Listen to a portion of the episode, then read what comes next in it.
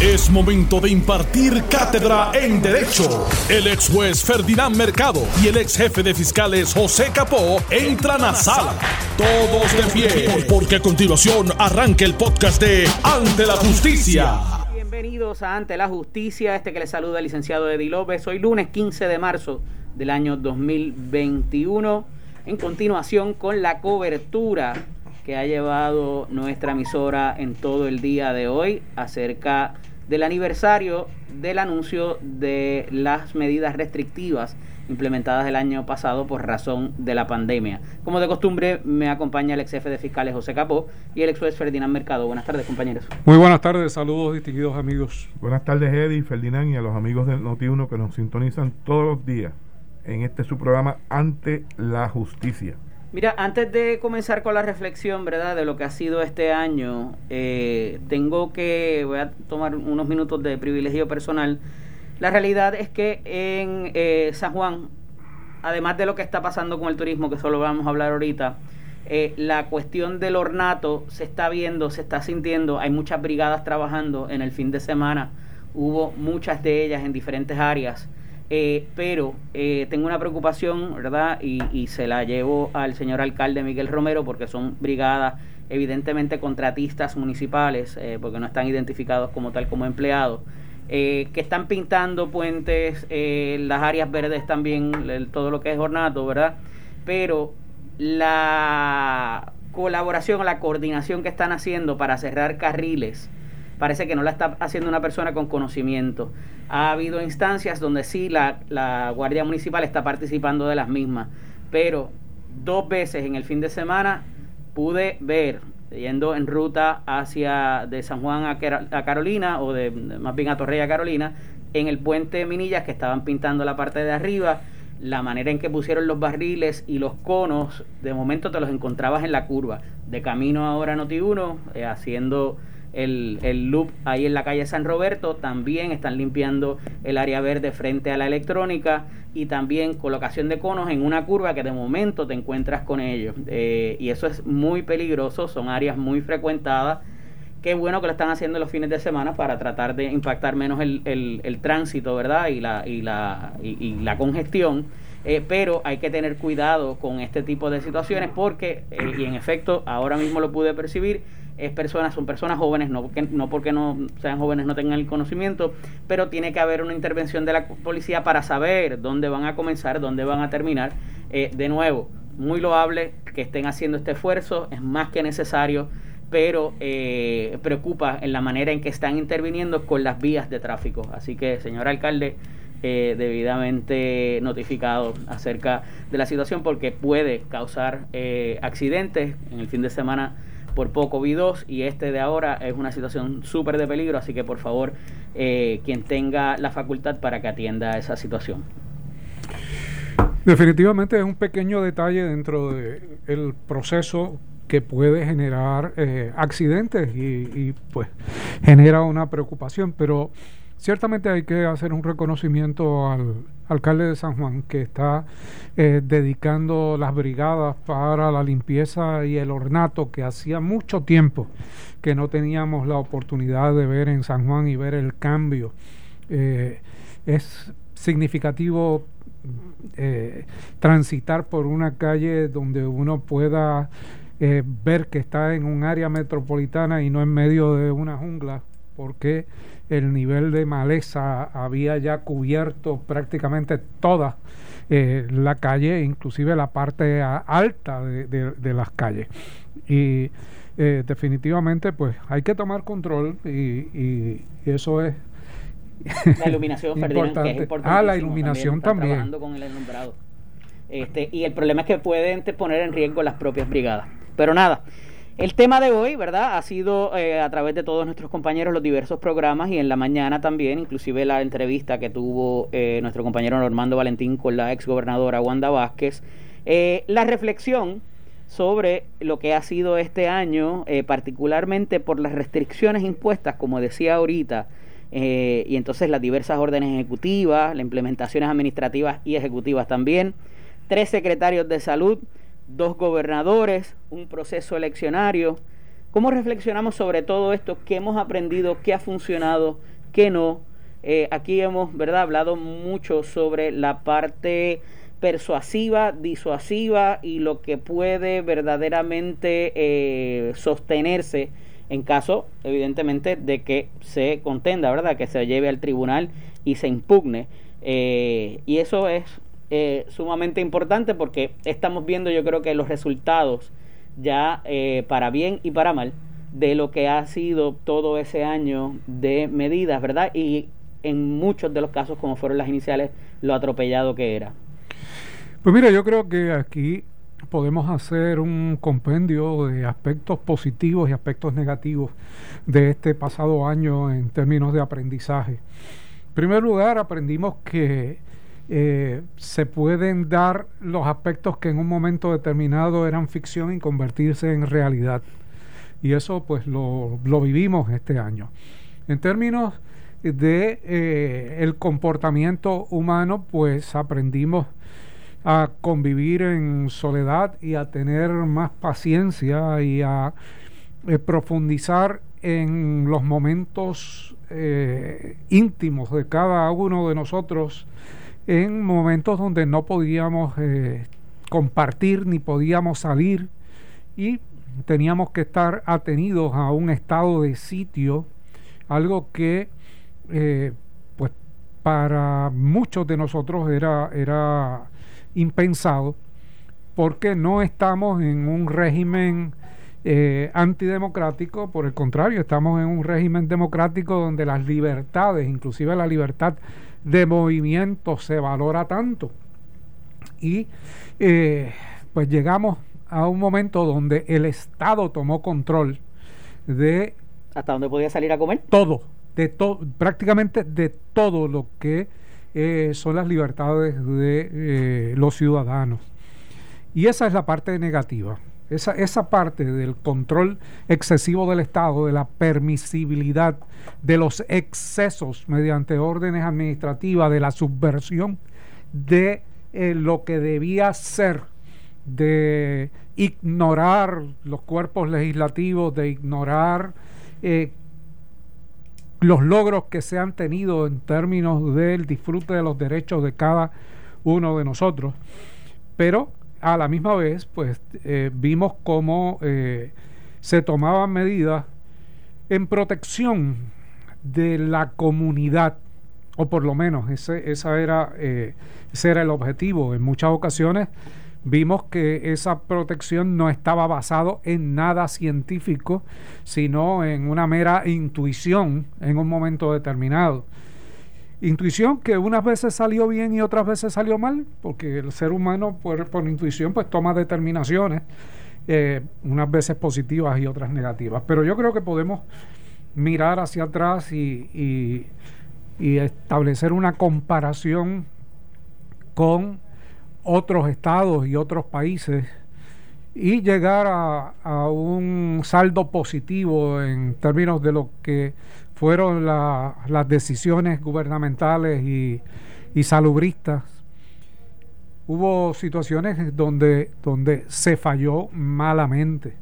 Por ejemplo, la, la, compra de, las pruebas eh, fue, fue un fallo monumental el, la, designación del Task Force médico, al que no se le hizo caso, eh, se hizo básicamente una designación para efectos publicitarios y no necesariamente para efectos reales.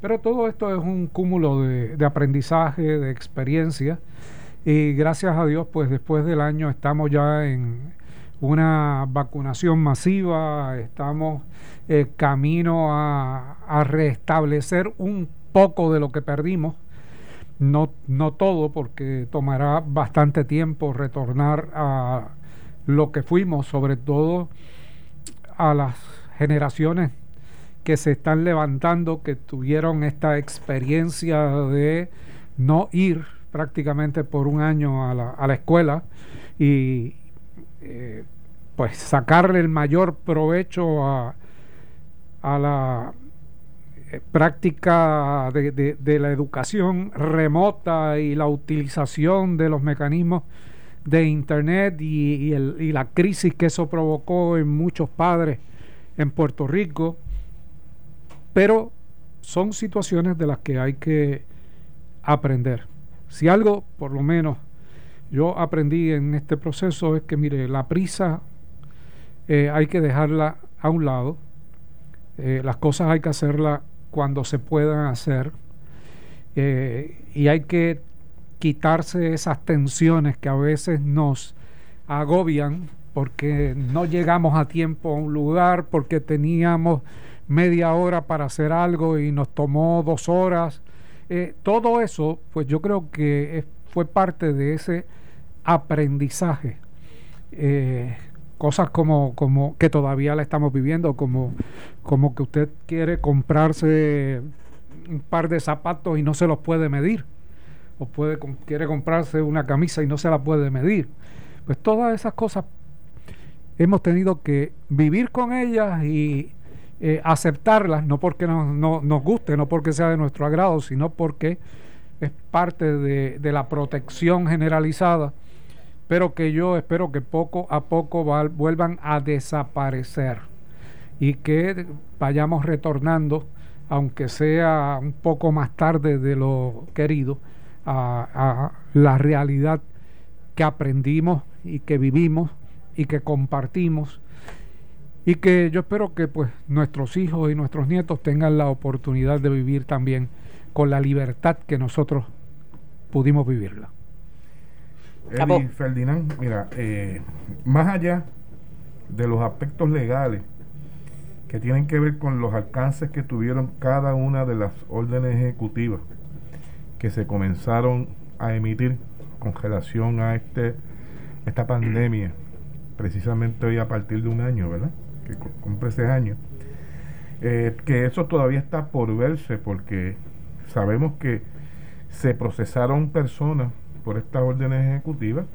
En algunos casos tuvo una determinación de no causa, en otros hubo determinación de causa, pero al día de hoy no se le ha dado seguimiento a estos casos para realmente uno tener, eh, poder hacer un análisis real de eh, el aspecto legal, el alcance que tuvieron estas órdenes ejecutivas en el comportamiento de los seres que vivimos en esta en este país, ¿verdad?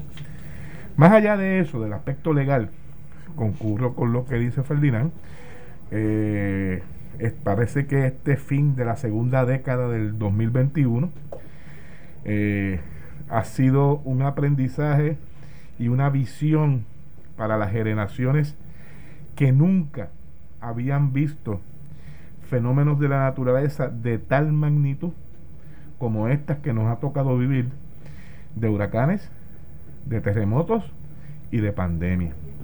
Las pandemias, por lo menos, si buscamos en la historia, eh, la última que conocíamos, en 1918, parece que en, en 100 años se repiten, ¿verdad? Este, eh, pero es, ese aprendizaje que le ha tocado vivir a esta generación y nos incluimos nosotros, pero básicamente los que están creciendo, ¿verdad? Los que están desarrollándose para entrar a servir a la sociedad, le ha tocado vivir todo esto a la misma vez. Y ha sido un detente para que pensemos como sociedad, ¿verdad? Lo que estábamos acostumbrados a hacer por muchos, muchos años y en un momento dado le cambió, nos cambió a todos nuestro, nuestra vida, ¿verdad? Cómo relacionarnos, cómo eh, eh, nos comportamos diariamente. Y ese ejercicio tiene que tener de alguna manera eh, un efecto en cada uno para que aprendamos lo frágil que es la vida, ¿verdad? Cómo cambia en un momento dado y qué medidas podemos hacer entonces para hacer un equilibrio de acuerdo a las condiciones que nos toque vivir.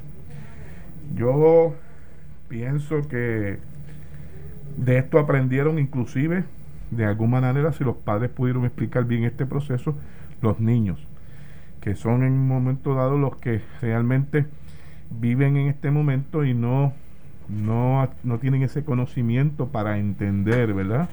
y razonar los alcances que esto le puede llevar en su vida en el futuro. Niños, personas mayores, que son personas que de tercera edad donde más necesitan el contacto, el cariño, la atención, ¿verdad?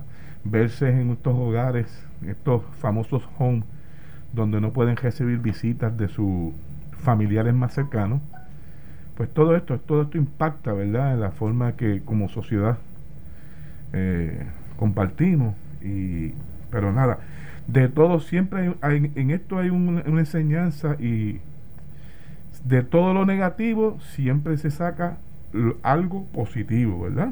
¿Cómo podemos sobrevivir ante las calamidades que puede la naturaleza eh, enfrentarnos más temprano o más tarde, pero pueden llegar. Para culminar, ¿qué aprendimos para proceder para procesos de las órdenes ejecutivas, por lo menos?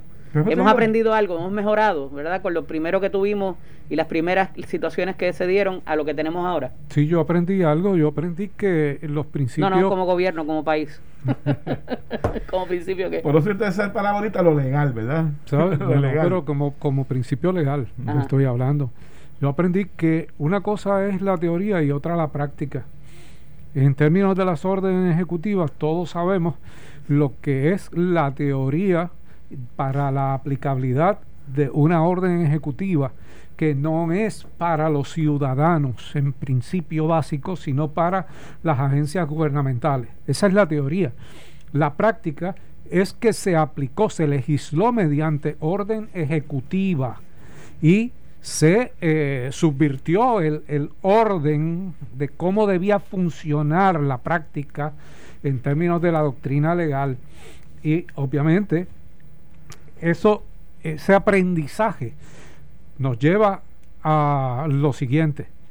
Los tribunales hicieron caso omiso de los planteamientos de inconstitucionalidad. No entraron, no entraron a eso. Se sumaron a la emergencia en términos pandémicos y salubristas.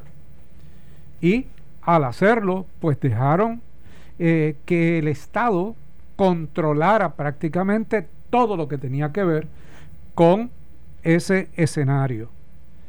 Si eso legalmente es razonable o no, lo veremos en los artículos de revista jurídica que se escribirán sobre la materia. Mira, eh, como te decía ahorita, esto todavía está por verse. Ahí quedan todavía unos casos, ¿verdad? Aunque no tenemos el seguimiento de los mismos, pero ciertamente son de estas situaciones donde uno puede cuestionar legalmente el alcance de estas órdenes ejecutivas, pero en la realidad, en la práctica, uno no quisiera, ¿verdad? El Estado tuvo que tomar en algún momento algún tipo de control, pese a lo que dice la constitución de la facultad que tiene un gobernador solamente en caso de una revuelta o decretar ley marcial, ¿verdad? ¿verdad? Ese, que eso sí está previsto en la constitución, pero son de esas cosas, como te digo, que aunque legalmente uno pudiese cuestionar su alcance, ciertamente tenía que haber un control.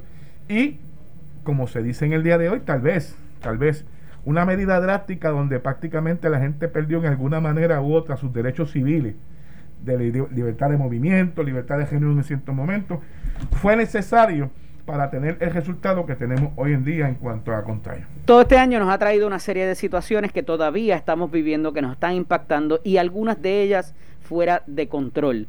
Se han decretado diversas emergencias, declaraciones de emergencia por parte del Ejecutivo también. Vamos a hablar de eso al regreso y parece que lo que se hizo en el viejo San Juan, en la pasada administración, va a ser la respuesta para el descontrol de la zona turística del condado. Yulín tenía razón. Estás escuchando el podcast de Ante la Justicia de Noti1630. Estamos de regreso aquí en Ante la Justicia. Este que les habla el licenciado Eddie López, me acompaña el ex jefe de fiscales José Capó y el ex juez Ferdinand Mercado. Yo creo que ya es bastante generalizado la situación con el turismo fuera de control en unas áreas específicas, y lo hemos hablado aquí en varias ocasiones, ¿verdad? Pero yo creo que ha tenido la epítome en este fin de semana no solamente por las peleas y las situaciones dentro, inclusive de los hoteles, sino la situación con las patinetas estas, ¿verdad? Con los scooters, que es una compañía, oye, de unos jóvenes empresarios que están, ¿verdad? Pero como todo, tiene que haber restricciones y tienen que ocurrir de una manera que la persona que vaya a ser el usuario las conozca. Y de antemano, ¿verdad? Tengo que decir que con esta manifestación de indignación casi generalizada, y lo voy a decir porque no puedo ser hipócrita, y lo he compartido con algunos de los compañeros, y ¿verdad? A lo mejor me caen chinches, pero la realidad es, y así mismo como lo dije ahorita, si fueran suecas, rubias, de seis pies, con ojos azules, las que estuvieran dándose golpes en el medio de la avenida Isla Verde, estarían haciéndoles documentales y haciendo monumentos donde ellas pelearon. Aquí hay, un, aquí hay algo de racismo envuelto por el tipo de persona que nos está llegando. Eso es innegable. Y pues usted puede ser hipócrita y decir, no, es una situación de peligrosidad. Perfecto. Es una, es una situación donde no hay suficientes eh, controles. Exacto. Pero se está trayendo un poco el, el, asunto de, de xenofobia junto con esto. A eso, como decía ahorita, se ha sumado unas declaraciones de emergencia, que una de las últimas es la situación de las lanchas de, de las islas municipios, de la transportación marítima, y un conclave que se dio en el día de ayer, donde participaron efectivos de las guardias municipales y estatal para propósitos de ver qué van a hacer con esa área turística de San, eh, de San Juan, Isla Verde y Condado particularmente, que es donde se han manifestado la mayoría de estos eventos lamentables que se han dado. Pero de nuevo, ya tenemos asuntos dentro de los hoteles. Cuidado ahí. Eso es harina de otro costal. Dicho esto, el cónclave o el gran anuncio luego del cónclave es que se va a estar restringiendo el tránsito en las áreas turísticas durante el, toque de queda. Y cuando yo escuché esto ayer, dije, yo había oído esto antes.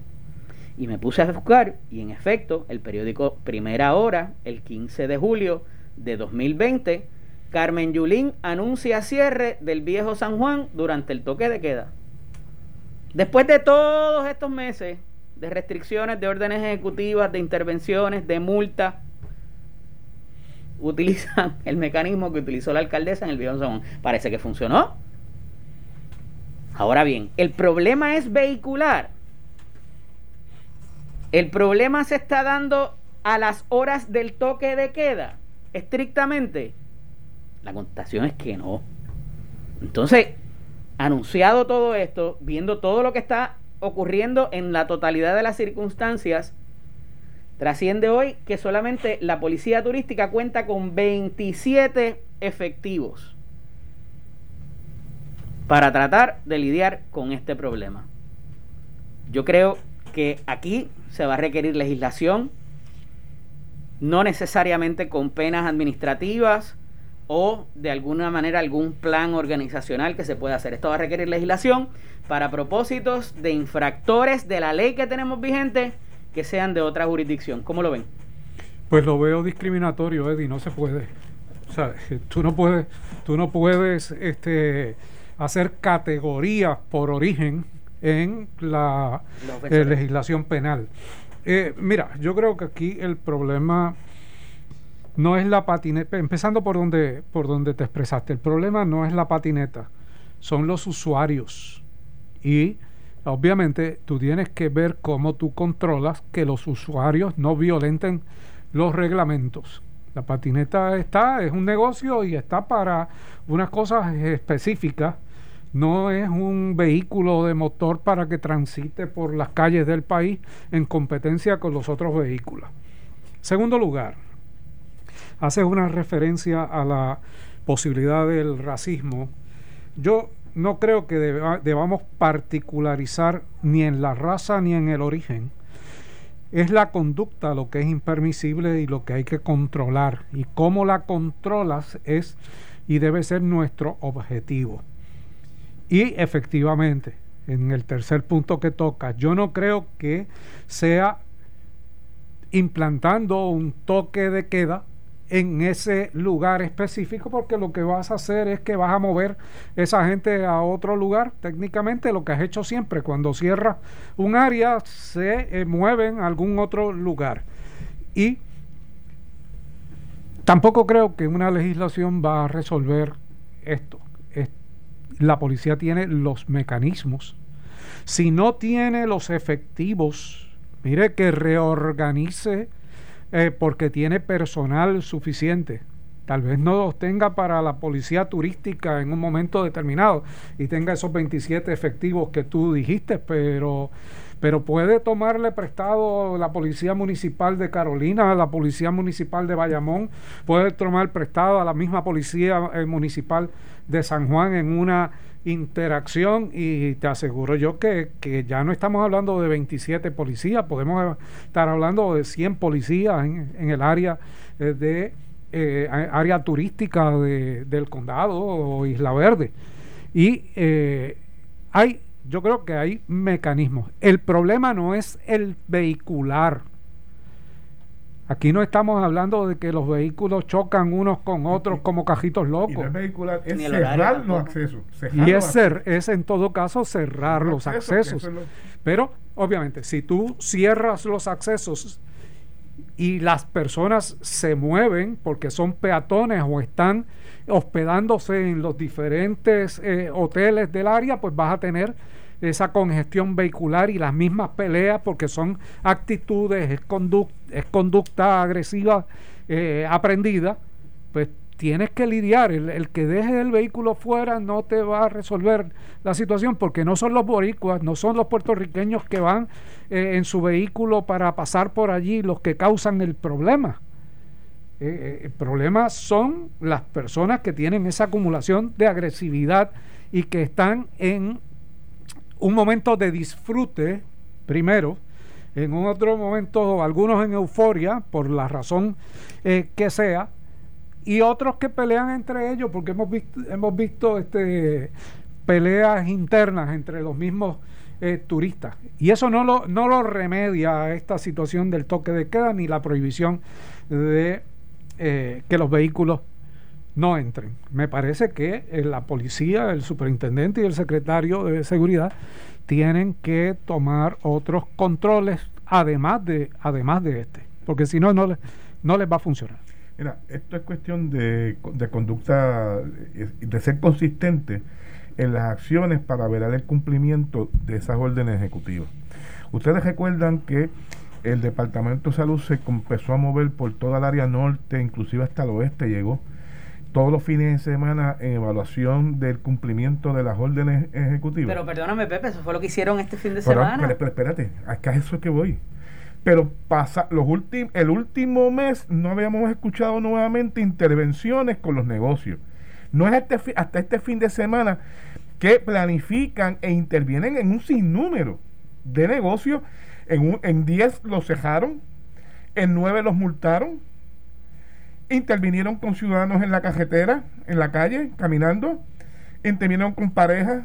Bueno, tú tienes que ser consistente, pues lo mismo aplica si la orden ejecutiva dice que el toque de queda comienza a las 12. Todo vehículo que esté en las carreteras de Puerto Rico puede ser detenido porque está infringiendo el toque de queda. Ah, que alguno tenga porque va a su trabajo, porque es una enfermera, porque es un guardia de seguridad, porque es un doctor, va a su turno, o tiene un turno en una planta de, que trabaja 24 horas, está bien, pero no todos están en la misma. Y si tú, oye, nosotros no somos ciegos. Aquí el toque de queda, tú lo ves, o sea, aquí no hay realmente el efecto de toque de queda. Todavía a las 12 de la noche tuve los carros de la 1 de la mañana transitando. Y realmente están en violación la mayoría del toque de queda. Si la policía no interviene y es consistente, pues la gente dice, no tiene consecuencias, por lo tanto me arriesgo y sigo haciendo mi actividad. Eso es todo. El toque de queda ya había desaparecido, realmente estaba escrito, pero no estaba en vigor. Esté vigente, Ferdinand, le da la facultad al policía después de las 12 de la noche intervenir con todo vehículo que esté en la carretera. Está, eh, tan eh, sencillo como eso. En eso estoy claro, pero, para, para mí el problema no es el vehículo.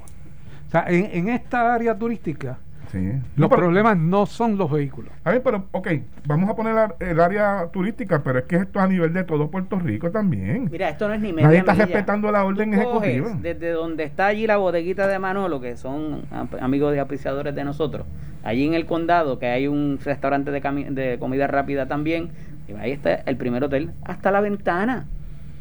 Pasan las dos cadenas de, farmacia ¿cuán, difícil es tener un contingente de, qué sé yo, 5 o 10 policías? Porque cuando se forma el revolú, la gente corre, pues van a llegar. Y ojalá no ocurra una tragedia, porque si esto con, eh, continúa en, aumento, ¿verdad? Eh, el número de ocasiones de estas situaciones, en algún momento va a haber una interacción con locales. Y aquí hay gente con malos cascos y que anda armada todavía y puede eh, también y puede haber una desgracia, ojalá me equivoque y eso nunca ocurra.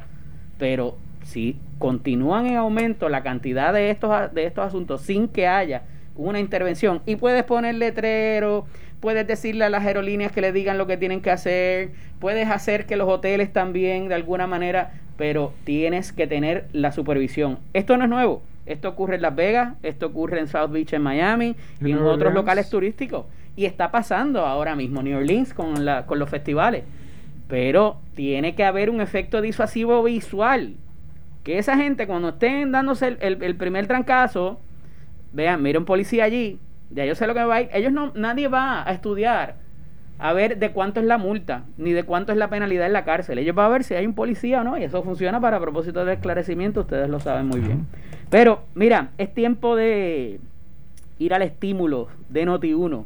Necesitas 500 billetes, dólares, pesitos, Noti1 630 te los da con el concurso El Estímulo Económico de Noti1. Son 250 dólares de una tarjeta de Vanilla Gift Card que puedes utilizar para comprar lo que quieras en cualquier establecimiento que acepte Visa o Mastercard y 250 dólares de gasolinas Ecomax para que fuletees el tanque del carro.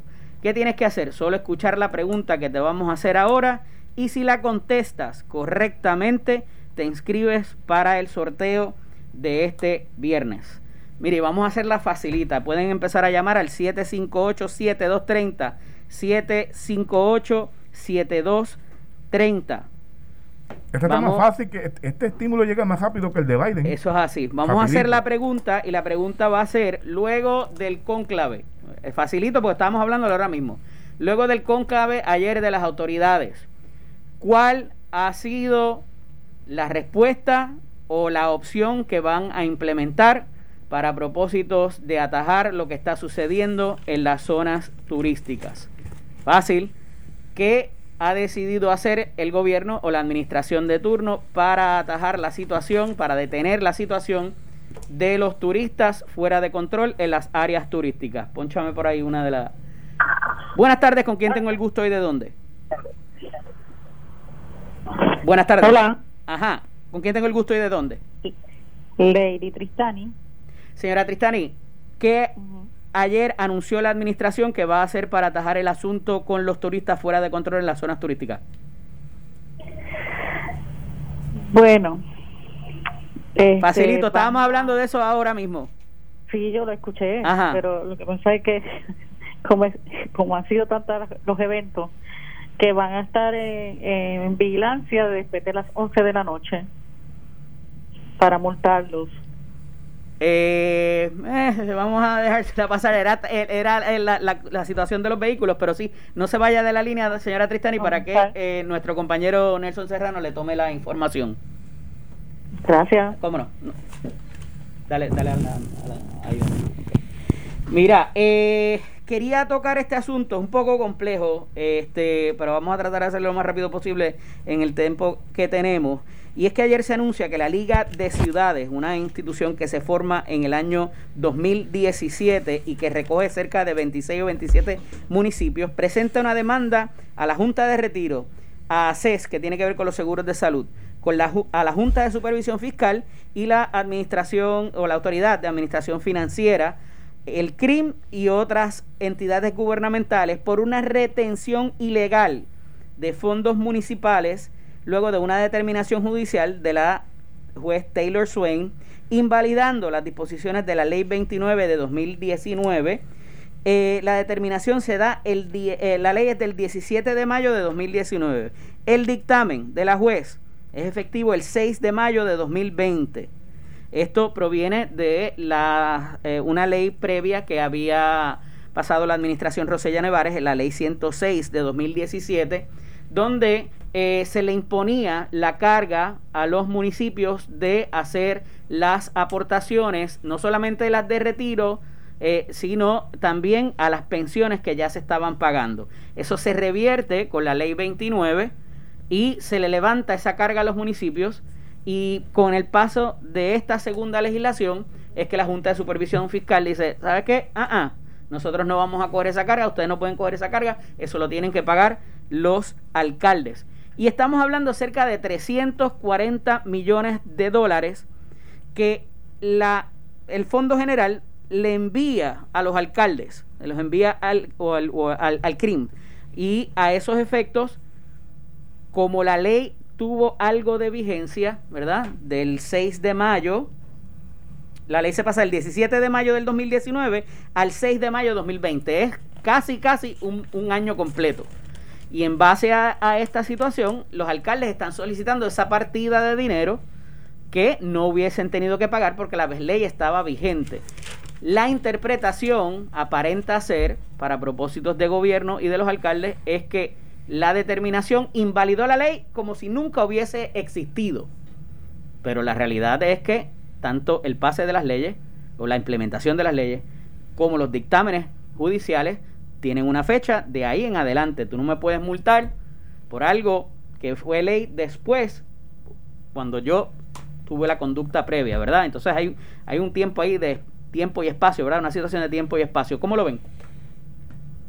Pues mira, queda un vacío en términos de la decisión de la juez, en términos de la prospectividad o la retroactividad. Y justamente eso es lo que se está eh, planteando como controversia. Los municipios entienden que eh, la Junta de Supervisión Fiscal no puede quedarse con el dinero que eh, le correspondía a los municipios durante ese año. Sin embargo, hasta ahora ellos entienden que sí, que se pueden quedar con ese dinero porque la determinación de la juez es prospectiva. Así que queda un año en el aire. ¿Qué, qué remedio tienen los alcaldes? Y la Liga de Ciudades, pues mire, solicitarle que se aclare la sentencia en cuanto a la retroactividad, ya sea dentro del mismo pleito o mediante una sentencia declaratoria en un procedimiento ordinario, para que eh, se pueda eh, pasar ese dinero directamente a los eh, municipios y no quede en manos y control de la Junta de Supervisión Fiscal. ¿Puede ser retroactivo? Es interesante ese punto, Eddie porque fíjate que eh, el municipio lo hizo de forma legal. Dejaron de hacer sus aportaciones porque una ley le daba, la le, daba la facultad de dejar de hacer las aportaciones.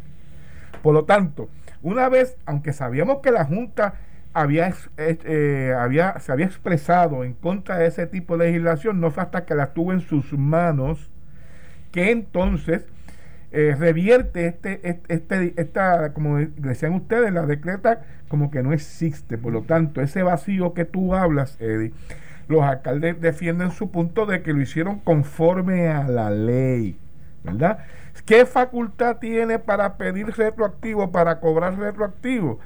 Pues el asunto es interesante y la pregunta sería, tú, Eddie, tú, Ferdinand, con lo que conocemos como han sido las determinaciones a base cuando la Junta ha presentado, piensa qué probabilidad tú le des, ves a, no al real, realmente, cómo va a resolver el tribunal este asunto de eh, que los municipios tengan que devolver ese dinero que dejaron de pagar.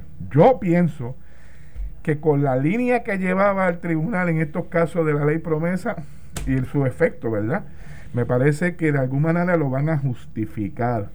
Y los municipios a la larga, o será con un plan de pago, van a tener que revertir ese dinero que dejaron de aportar. Pero me parece que esto va a llegar este, a, varios a varios niveles porque problema es que si la ley es inválida, nunca existió y no puedes darle prospectividad a algo que nunca existió y dejar como si hubiese existido todo un año anterior. Y ese es el planteamiento que tienen que adjudicar. Es una cuestión de derecho, no es una cuestión de... Fíjate, los hechos están y fíjate que muchas, por otro lado, muchas de las disposiciones, la misma ley promesa establece que tiene el, el, la Asamblea Legislativa de Puerto Rico tiene que legislar áreas que esta puedes, que puedes entenderse como una de ellas que estén de acuerdo al plan fiscal. sea, no es que la Junta pueda imponerlo de por sí, sino tiene que pasar a través de la legislatura. Y me parece que este fue el argumento que se utilizó con la ley 29, ¿verdad? Que le correspondía al asunto fiscal. Pero si estaba o no de acuerdo al plan fiscal, pues entonces, ¿qué es lo que la Junta ha utilizado como argumento de que esta disposición no estaba dentro del plan de del plan fiscal ah, este, que tenía? Y puede ser un planteamiento político, pero fue un daño autoinfligido dentro de la administración Roselló Nevares para tratar de congraciarse con la Junta y después fueron por lana y salieron trasquilados. Esto fue el podcast de Noti1630. Ante la justicia. El único programa en la radio con un Dream Team de expertos en derecho. Dale play a tu podcast favorito a través de Apple Podcasts, Spotify, Google Podcasts, Stitcher y notiuno.com.